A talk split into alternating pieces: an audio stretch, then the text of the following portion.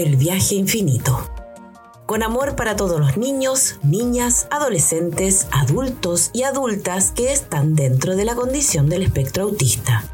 Pequeños grandes maestros de la vida. Te escucho mejor cuando no te estoy mirando. La mayoría de la gente observa mejor lo que es y no lo que puede llegar a ser.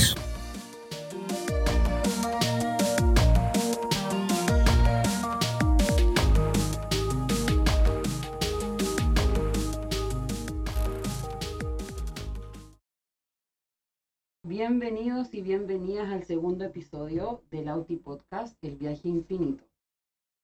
Hoy estamos ahorita las dos con la Constanza Echeverría. Eh, vamos a, presentarnos un poquitito em, y contarles quiénes somos, hacia dónde vamos, qué es lo que queremos, qué es lo que buscamos. Mi nombre es Javiera Farías, soy mujer, soy mamá, tengo dos hijitas y soy terapeuta ocupacional de ocupación, de pasión, de vocación. Me dedico a em, el área de la salud mental, de la salud mental infanto-juvenil y también adulta, de la condición del espectro autista. Dirijo un centro llamado Centro Abedul, el cual lleva casi nueve años más o menos funcionando. Y a partir de todo lo que nos ha tocado ver, ¿cierto? Hasta el día de hoy y sobre todo post pandemia, eh, decidimos hacer este, este podcast. ¿Cómo estáis, Constanza? Aquí estamos, ya grabando el segundo podcast. Em, bien emocionada por esta experiencia. La verdad es que, bueno, Javi, tú sabes, yo trabajo contigo, también soy terapeuta ocupacional. Un poquitito más joven quizás y también eh, trayendo como nueva experiencia, eh, informándome y creando nuevo contenido también para poder extender esta información a la mayor cantidad posible. Por eso también es importante mencionar que esto está siendo grabado y transmitido por Spotify, redes sociales, YouTube, y nos pueden buscar también por Centro La Bedul claro. y por también eh, Autipodcast. Y Descubre Autismo. Hay hartas redes sociales, pero si llegan al, de la del Centro Abedul, ahí nos van a dirigir a todo el eh, el episodio de hoy se llama Centinela. Nos gusta empezar con nombres fantasiosos para poder darle un poquito la línea, ¿cierto? A, lo que vamos a conversar y también a través de, una frase muy célebre. Me encantan los personajes célebres, con historias célebres, ¿cierto? y hay una de Carl Jung que siempre utilizo para poder partir, digamos, los cursos de capacitación que también eh, se dictan en el abedul. Es como una cábala. Es una cábala total, total, porque creo que en, en una frase tan, tan pequeña, ¿verdad? Entregamos un mensaje transversal a, todas las ocupaciones, la verdad, a todos los trabajos, a todas las profesiones, ¿cierto? Conozca todas las teorías, domine todas las técnicas, pero al tocar un alma humana, sea apenas otra alma humana.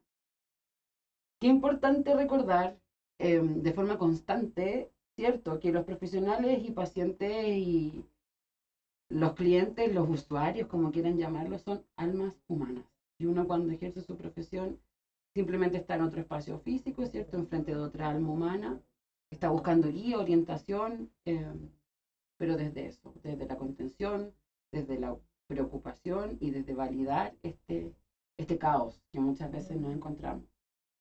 Lo denominamos centinelas también porque vamos a ser estas personas un poquitín criticonas, un poquitín, eh, ¿cómo nos dicen? Reflexivas. Reflexivas o, o, o mironas. Mironas o un poquito radicalizadas quizá en el pensamiento, yo me hago cargo, no sé tú. Sí, no. yo me hago cargo. Bueno, la idea es justamente eso, poder sacar un poco la información del autismo debajo de la alfombra, que siempre está bajo la alfombra, y poder traerla aquí de vuelta al día a día, al cotidiano, eh, a poder también ver de que de, de, de a poquito sacarlo como de esta cuerda floja y subirlo para poder que la gente tenga más información, pueda saber y pueda entender también cómo funciona esta condición o estos cerebros y que no es algo lejano, es algo que está entre nosotros. Sí, está entre nosotros em, hace mucho tiempo, desde que el hombre es hombre, me atrevería a decir, ha existido funcionamientos cerebrales neurodivergentes. Pasa que antes como la vida era en tribu, la vida era más, más comunitaria, estos perfiles simplemente se adosaban, digamos, a funciones mucho más específicas, a su forma de funcionar. Em, y claro, uno, uno, uno al estudiar posgrado, es decir, una vez que ya terminaste la formación universitaria inicial, te das cuenta que tenés que deformar y de construir una serie de conocimientos porque está todo dentro de un paradigma biomédico, ¿cierto? Sobre todo nosotras que somos del área de la salud sumamente desconocida a pesar de que la carrera tiene bastante años de, de, de, de entregarse, ¿verdad? Y de, ejercerla, eh, porque no es la realidad que uno vivencia y experimenta en la clínica, pues la consulta, ¿cierto? Claro, actualmente ha sido bastante difícil construir o deconstruir también en términos profesionales lo aprendido en el pregrado, ya que a la orden del día aparecen siempre nuevas técnicas, nuevos métodos, nuevas formas, nuevas corrientes de estudio que nos arrojan casi que obligatoriamente uno tiene que aplicarlas de tal forma como salen en el manual estas técnicas, pero que también es súper contradictorio de repente porque, claro, después también de una pandemia, después de todo lo que ha pasado eh, en el mundo y en el país también, eh, es muy diferente lo que tú escuchas de las familias, eh, el sufrimiento que se asocia a los niños, niños, adolescentes y adultos que uno atiende, porque finalmente el autismo es una forma, un estilo, un método, una, una forma diferente, digamos, o divergente de procesar estos estímulos, de responder frente a este medio. y de cómo perciben la realidad comparativamente con los que se hacen llamar, entre comillas, neurotípicos. Y entonces, ¿qué es lo que pasa? Que finalmente todo lo que se separa de, de este estilo campana de Gauss, que podríamos decir que es lo que construye la mayoría, uno podría decir, ¿es alguien que tiene un problema? ¿Qué crees tú, Javiera? ¿Será así? ¿Es un problema? Pues está, está complejo porque podríamos partir, ¿cierto?, analizando qué es un problema, desde dónde lo miro el problema. Eh, sin embargo, lo que nosotras por fin hemos logrado de alguna manera Mm, no sé si entender, reflexionar, a mí me gusta mucho ese término, reflexionar, es que el problema va a ser en la medida de cuánto sufrimiento, cuánta, cuánta ansiedad, cuánta depresión o cuánta sintomatología depresiva, ¿verdad? Puede experimentar un niño, un adolescente que está dentro de esta condición. Quienes deciden cómo funciona el mundo son la mayoría. Y la mayoría generalmente tiene el poder y tiene los recursos. Y entonces desde ahí muy, muy personalmente, ¿verdad? Esta opinión, vamos a tratar de perpetuar este dominio y este control a través de aquellos que están dentro de, esta, de este tipo, de este neurotipo, o aquellos que están fuera, ¿cierto? Resulta a veces un poco más fácil patologizar este pensamiento divergente, este pensamiento ecléctico, pero a la vez más detallista, este pensamiento que va al detalle, pero también puede unir el todo, por porque así yo me aseguro de mantener ese control frente a diversas situaciones, ¿ya? Eso lo podemos discutir en otro capítulo, en otro, en otro, en otro, en otro podcast, ¿cierto? Pero aquí básicamente lo que vamos a poner en la mesa es el funcionamiento neurotípico y el funcionamiento neurodivergente. Completamente de acuerdo, Javi. Lo que pasa es que sucede que todo lo que pasa dentro de la cabeza, aquello que no se ve o que al menos frente a los ojos de una persona o del alma de una persona, siempre es desconocido, tanto, eh, tanto lo que finalmente nos viene a, abrir la opción de hipotetizar infinitamente sobre los problemas y las consecuencias de esto, mm. y es mucho más fácil tildar de exageración, minimizar el sufrimiento psíquico, porque es evidente que cada caso es único. Así que tranquilidad. Todos podríamos decir que somos un poco autistas con tal de que finalmente esto no se note. Y ojalá sería ideal poder eh, que cada persona no mostrara sufrimiento, porque eso nos viene a declarar de que tú eres débil y es lo que no queremos ver. Entonces es importante ver por dónde empezamos. Y claro que hay que empezar por el principio. Hay una persona, Milán, hace alusión a que la, existe una paradoja en el autismo. Siempre comparativamente con el neurotípico, sucede que hay muchos genios, genias y superdotados con excelentes habilidades, digamos, verbales, se entrampan en situaciones o tareas que cualquier otra persona podría, digamos, resolver. Y claro, y ahí donde uno dice, chuta, esto es una maña, no, no pasa nada, esto se le va a pasar, de alguna forma tiene que resolver. Pero claro, puede ser que lo resuelva, el punto está es bajo a qué costo lo va a resolver. Y finalmente aquí es donde se engloban todos los desafíos del autismo. Aparecen estos desafíos ejecutivos, los desafíos sensoriales, que son dependiendo de cada persona, la verdad, porque hay personas que sí los presentan y otros que los presentan de otra manera y también los camuflan. Y esto eh, hay que ir sorteándolo día a día y es lo que finalmente el cerebro neurotípico dice, chuta, está dentro, está afuera, somos todos un poco de esto. y hay que ir incorporando el lenguaje de los adultos autistas en la familia eh, para poder ir comprendiendo qué es lo que hace la diferencia con estar dentro o estar fuera y por qué mucha gente dice, ay, pero si todos somos un poquitito de esto. Mm, Eh, y ahí Sí. también viene todo lo que uno dice, chuta. eh, claro, es fácil decir eso, pero a la vez estás dejando afuera familias que han estado dando vueltas y sufriendo constantemente con no saber qué es lo que les pasa a su hijo, y ahí es donde está la diferencia. Lo que pasa es que aquí yo siento, siempre pensando eh, poner en, la mesa esta temática, la condición del espectro autista, no podemos dejar de lado, bueno, ninguna, ninguna problemática, la verdad, el contexto, el contexto donde esto se enmarca, donde esto se despliega. ¿Por qué? Porque sabemos que en este país, al menos, al menos, ¿cierto? Nos encontramos al debe en educación y en salud en ambas. ¿Y para qué decir salud mental? O sea, a nivel nacional.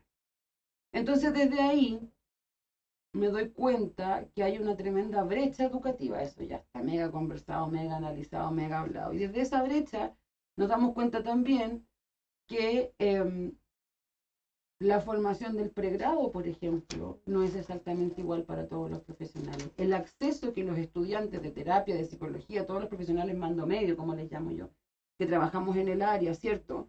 No tenemos acceso ni siquiera a costear ciertas formaciones de pregrado, porque exceden, a veces triplican el valor, lo que tú estás ganando mensualmente, tu remuneración. O sea, vamos a partir desde ahí, porque también tenemos que poner en la mesa eso, ¿te fijas? No, no, no, no podemos, no podemos no mirar a todos los actores, como, como Sí, se llamaba como el capítulo. primer capítulo. Entonces, que es importante, como dice Jean-Paul Garnier Mallet, la ciencia no sirve de nada si yo no la llevo a esa persona que requiere la ciencia. La ciencia no es un ente separado, lejano, está por allá, por las alturas, tiene que estar a mi servicio.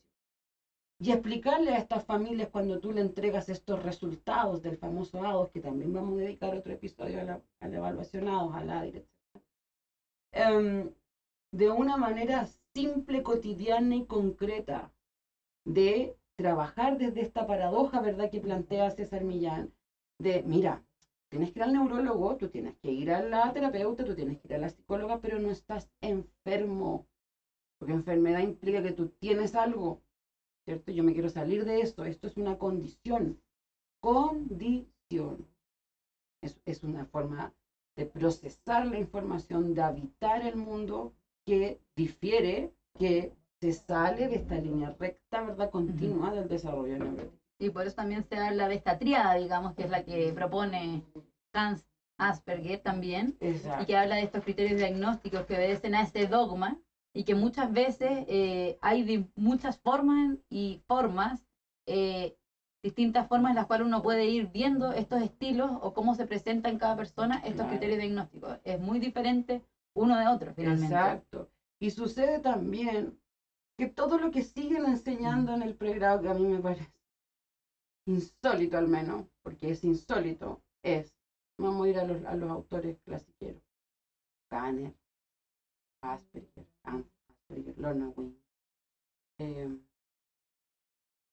Jan, Jan Ayers, ¿verdad? La integración sensorial, que ojo, no es una teoría solo de autismo, pero se utiliza mucho Se ocupan las eh, técnicas. En las técnicas, ¿cierto? Nombres que ya están sumamente, sumamente estudiados. Pero, por ejemplo, yo no sé dónde, dónde cabe entonces explicar a todos los estudiantes del pregrado que la primera persona que habló de autismo fue una mujer.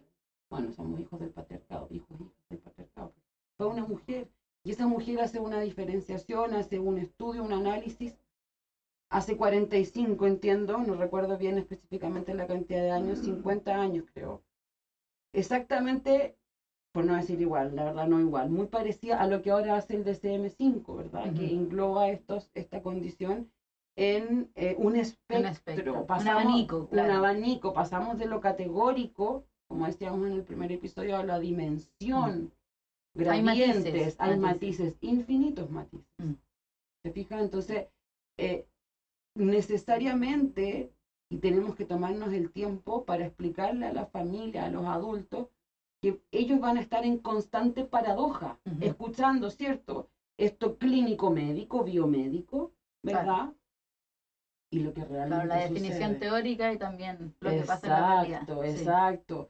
pero también tenemos que establecer una base, porque te acuerdas que en el primer capítulo decía, bueno, no podemos dinamitar, dinamitar todo lo que ya está. No. Claro, hay que establecer una base. Entonces, ¿cuál es esa base?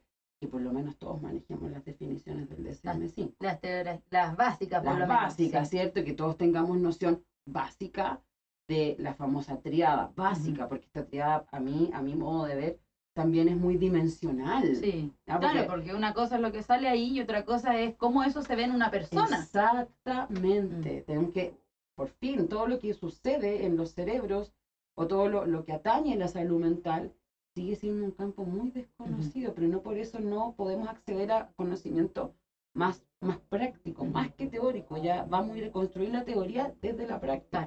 Y por eso también es tan importante siempre dar como dos estilos de respuesta. Claro para que ustedes finalmente construyan la suya y acorde a lo que ustedes ven en sus familiares, en ustedes mismos, que están dentro de esta condición o si tienen dudas con respecto a esto. Es importante definir lo siguiente, lo voy a decir de esta manera. El autismo en la definición teórica se refiere así a esto, ¿ya? Em, el trastorno del espectro autista, más conocido como TEA o SEA hoy en día, se define como la dificultad persistente en el desarrollo del procesamiento de la sociabilización, tanto la interacción social y la comunicación social. Esto, en conjunto, genera un patrón restringido de conductas e intereses, dentro de lo cual se incluyen restricciones sensoriales. ¿Ya? Dentro de esto existen algunos síntomas que tienen que estar presentes, sobre todo en la primera fase del desarrollo, pero pueden no manifestarse totalmente hasta que esta demanda social supere las capacidades limitadas, digamos, o que pueden estar enmascaradas por estrategias aprendidas, sobre todo en las, frases más, las fases más bien iniciales de la vida. ¿ya? Lo importante que hay que tener en consideración es que esto en algún momento puede generar un deterioro significativo, digamos, en lo social, en lo laboral o en las distintas áreas importantes donde se desempeñe el, con el funcionamiento habitual una persona, que es lo que se espera, digamos, en cierta edad cronológica, que una persona, digamos, rinda o, logre desempeñarse en las distintas áreas donde la persona y toda persona, digamos, tiene distintas ocupaciones. Entonces es importante que estas alteraciones no se expliquen también de mejor manera por una discapacidad intelectual o por un retraso global o completo, digamos, en el desarrollo. Hay que comprender que el trastorno espectro autista nos habla de una disarmonía, ¿ya?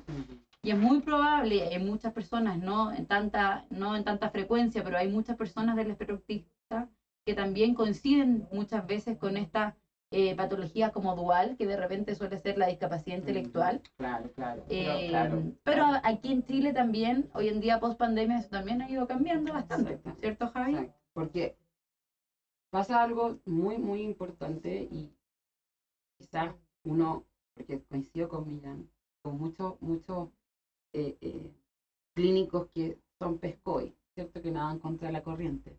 Em, debemos establecer una diferencia en tanto la, el origen quizás de estos desafíos.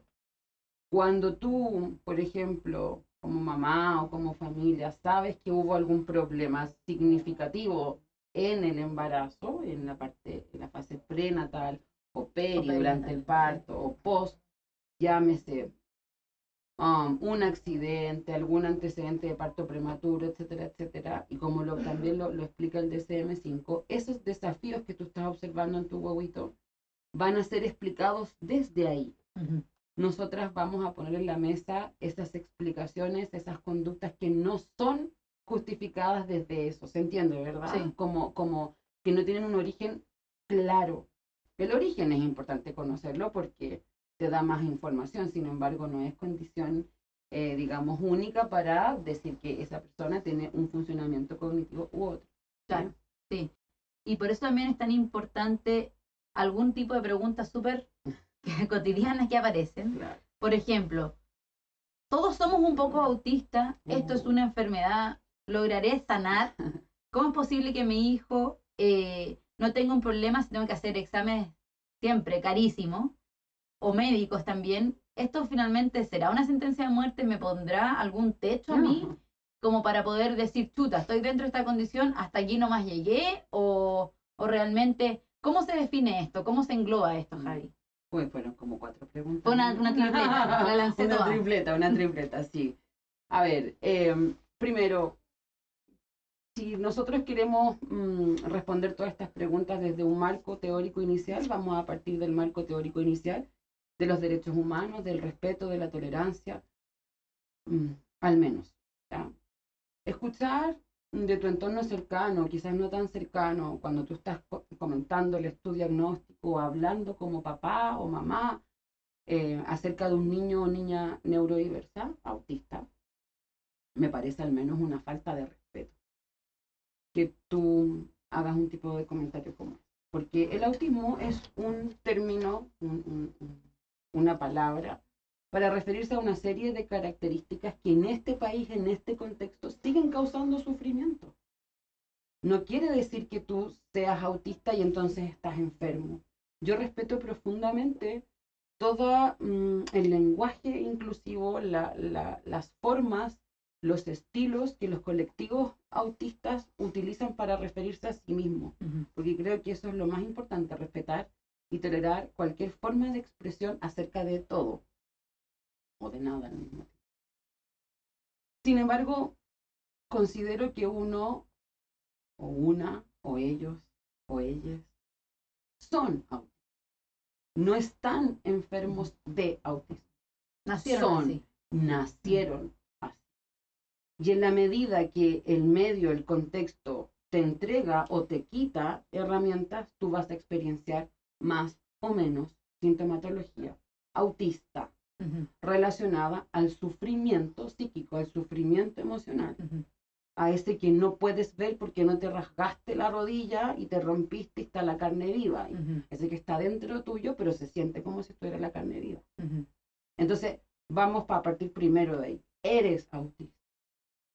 Porque si tú lo eres, te apropias, como dice el eh, título. Exacto. Soy y, pertenezco a. Y pertenezco y soy fiel a mi estilo cognitivo bacano. Porque cuando tú no eres fiel a ti mismo en ningún sentido, te vas a la B. Ahí te quiebras. Ahí te quiebras. ¿Cómo nos ha pasado a nosotros? Con gente muy cercana que se quiebra. Porque no fue fiel.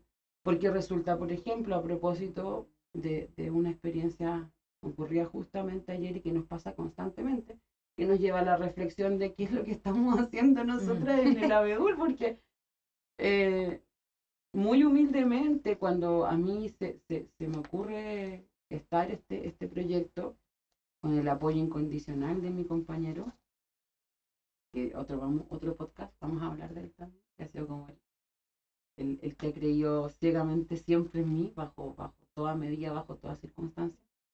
Em, jamás pensamos las dimensiones, no tengo idea si tiene que ver con dimensiones eh, egóticas, ¿ah? son dimensiones espirituales, son dimensiones emocionales, donde te das cuenta que, por ejemplo, em, el centro Bedul es un centro también de internado clínico, ¿ya? Donde los estudiantes de terapia ocupacional y fonoaudiología van a hacer su último año, que tú tienes que hacerlo práctico, ¿cierto? Como atendiendo. Y nos ha pasado más de una oportunidad que se espejan con lo que ven ahí. Porque resulta que también vamos a hablar en otro capítulo y vamos a utilizar a, un chileno, me gusta mucho utilizar eh, eh, colegas chilenos, Felipe Lecalenier, porque considero que es maravilloso y perfecto el enfoque que él hace de infancia. A nosotros no sé si a ti, pero a mí no me enseñaron a ser niña. No. A lidiar con los problemas de niña. No, no se, no se abordaba. No se abordaba porque tú tenías que estar dentro de esta norma que mm. establecieron los, los máximos y poderosos y si te sales ahí tenés que ir inmediatamente a, a, a, buscar a alguien que te ayude y te saque de ahí. O reforzamiento. Claro, reforzamiento, psicopedagogía. Algo este, este no, sé si has escuchado la frase, este no es el colegio para tú. Claro. ¿Qué te parece Bueno, esa es la que, la que solemos la que, nosotros allá en la EUL. Exacto, ¿te fijas? Entonces, eh, eh, son muchos, muchos procesos que, que, que convergen, es mucha información y tenemos que ir jerarquizándola. Entonces, vuelvo, retomo a tu pregunta no vas a sanar porque no estás enfermo. Ah, tienes un problema o tienes una problemática o tienes un desafío, depende cómo tú te lo plantees. Sí, son los profesionales especializados en salud mental, que al mismo tiempo también son profesionales de la salud, lo que, los que te van a entregar la orientación necesaria. Por eso es fundamental que uno haga la tarea también como papá y busques portales, blog, Instagram, TikTok, qué sé yo, todo esto que está a, la vuelta de la esquina, para que ahorres dinero, ahorres tiempo, ahorres recursos en buscar al especialista que realmente te va a orientar, Mm. no que te va Y que te a haga lapidar también. y que te haga sentido, por Sí. supuesto. Y eso está lleno, lleno de portales así, donde los padres, los padres, las madres, los mismos eh, adultos autistas cuentan su experiencia para ahorrar tiempo de, de peregrinar. Sí, porque ¿Ya? también cada peregrinaje incluye un costo financiero Exacto, importante para la familia. Exacto. Y no hay techo contra todos o todo el haterismo que va a aparecer ahora cuando nosotros planteemos esto. No hay techo. No está todo dicho. Mucha gente que hoy día escuchas que tú no eres autista porque no se te nota, ¿cierto? Partió con un diagnóstico donde sí se le notaba. Y se le notaba y gracias a quien logró encontrar ese camino ya no se le nota con muchas comillas, ¿verdad? Entonces, no, no hay techo, no, no es una sentencia de muerte bajo ningún punto de vista. Hay Ya. que ir más allá entonces de la triada, no quedarse tan solo con el síntoma, No, ver las características, partir por es sus una intereses. persona, es un proceso mental que difiere del neurotipo, es una persona, ¿ok? Nosotras vamos entonces como profesionales a poner todas estas temáticas en la mesa porque vamos a ir a orientar a esa persona desde la preocupación, desde el cariño, con evidencia científica. Punto. Efectivamente. Entonces quedamos en la conclusión de que el autismo es una forma de procesar distinta, Punto. que implica procesos mentales distintas, Exacto. funciones ejecutivas Exacto. distintas e Exacto. intereses di- distintos también.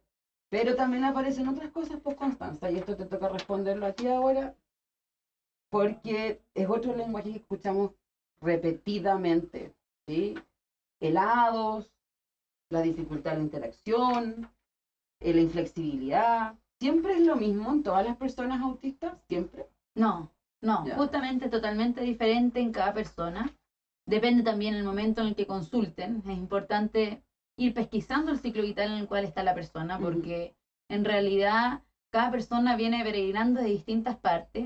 Muchos vienen también, y gracias a Dios, después de la pandemia han venido por consulta espontánea de los mismos eh, padres, que algo les llamó la atención. Entonces hay que partir viendo qué es lo que les preocupa a ellos como padres con respecto al desarrollo de sus hijos es lo primordial. Eh, fijarse en qué es lo que a ellos les ha llamado la atención del desarrollo, qué es lo que no están pudiendo manejar como padres, qué es lo que está generando ruido en los contextos donde el niño se está desenvolviendo, y si es adulto, qué es lo que está interfiriendo el desarrollo de la adultez de una persona.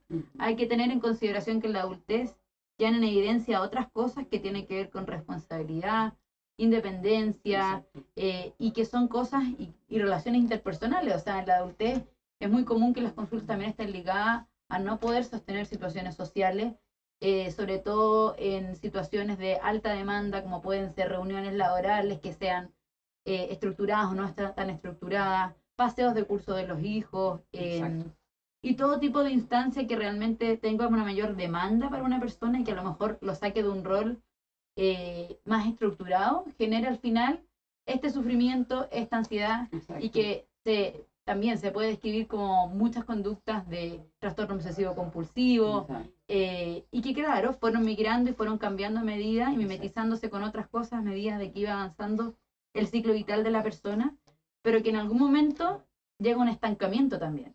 No sé si tú has escuchado de ese estancamiento, Javi, en los hados. Uh, gran tema. Creo que el otro capítulo vamos a hablar directamente de eso porque desde lo que se conoce mm, más comúnmente el HADOS yo creo que ha tomado una posición bien, bien importante y lo vamos a, a mencionar. El HADOS es la evaluación más utilizada para aportar el diagnóstico de la condición del espectro autista. Pero es súper también contradictorio y paradójico porque el HADOS divide en tres niveles en tres, solo tres categorías. Muchas personas que A esto que es un espectro. a esto que es un espectro, entonces, ¿cómo, ¿de qué estamos hablando? Estamos hablando de DSM-4, DSM-5, ¿cómo, ¿cómo nos posicionamos? Mm. Y estos niveles de apoyo, 1, 2, 3, leve, un poquito más que leve y moderado, son niveles, son categorías, son mm, números, sí. no son personas. No. Entonces, a propósito de todo el haterismo que hay entre las redes sociales, que me parece insólito, pero bueno, eso también es otro tema. Fuimos muy criticadas porque nosotras se nos ocurrió, se nos ocurrió a nosotras como profesionales, poner el foco en los niños y en las familias. Y desmarcarse de eso. Exacto, y desmarcarnos un poco de la, de la parte cuántica que tiene la OS. Entonces éramos una irresponsable, porque nos dedicábamos mucho más a darle explicaciones a la familia y orientación. Y un que- lenguaje más cercano que un un número. lenguaje cercano que un número. Son personas. Humildemente, Constanza y yo somos profesionales bastante formadas desde el punto de vista técnico. Mucha teoría, mucho curso, curso corto, curso largo, nacional, internacional, pero eso es solo funcional, solo útil en la medida que nosotros lo llevemos a las personas con las que estamos trabajando. Si no, es papel y tinta en un currículum. Ujú. Bueno, Ok. que también es importante, pero la verdad Por es que mucho supuesto, más porque se somos aprende. científicas, pero sí. esto, cuando tú te, te, te introduces, te imbuyes, te empapas en el autismo, uno respira autismo, uno come autismo, uno se ducha con el autismo. Y eso indefectiblemente te entrega otro conocimiento, te entrega otros matices a lo que tú haces. No podemos quedarnos solo en lo que estamos teorizando, en lo que estamos certificando. Tenemos que ir dos pasos más allá. Y el ir dos pasos más allá implica que yo no me voy a quedar con las categorías 1, 2, 3. No. Yo no me voy a quedar con los criterios diagnósticos de SM5, tanto sí en frecuencia, cantidad, consistencia. No, no, no. Yo voy a ir a esa persona. O por lo menos queremos hacer eso. Y ese es el inicio de lo que, lo que estamos tratando de gestar en este Exacto. Auti Podcast. Exactamente. Eh, hay mucho que decir, hay mucho que hablar. Tratamos desde nuestra pasión eh, poder hacerlo en los tiempos precisos para no, no ser tan quizás reiterativa. Eh, pero la idea es que podamos hacer todo este recorrido, ¿verdad? En capítulos relativamente cortos. Y vamos a ir tomando siempre la última información que entregamos para enlazarla con la siguiente, que no haya pérdida de continuidad. Em, Igual quiero, que los tratamientos. exactamente. Eh, quiero darle las gracias por, por estar con nosotros, por escucharnos, por sentirnos, por mirarnos en todas las plataformas que la Constanza ya mencionó, que no soy tan buena en ese ítem yo. Yo estoy Eh, entrando en eso. Exacto, ahora, pero obligatoriamente vamos a entrar. Muchas, muchas gracias. Eh, gracias, gracias, gracias totales. Nos vemos en el próximo capítulo de Auti Podcast. El viaje infinito, que estén muy bien. Muchos cariños.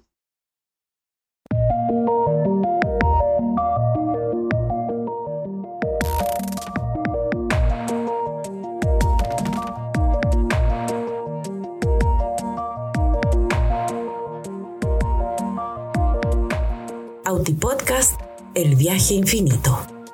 Con amor para todos los niños, niñas, adolescentes, adultos y adultas que están dentro de la condición del espectro autista. Pequeños grandes maestros de la vida. Te escucho mejor cuando no te estoy mirando. La mayoría de la gente observa mejor lo que es y no lo que puede llegar a ser.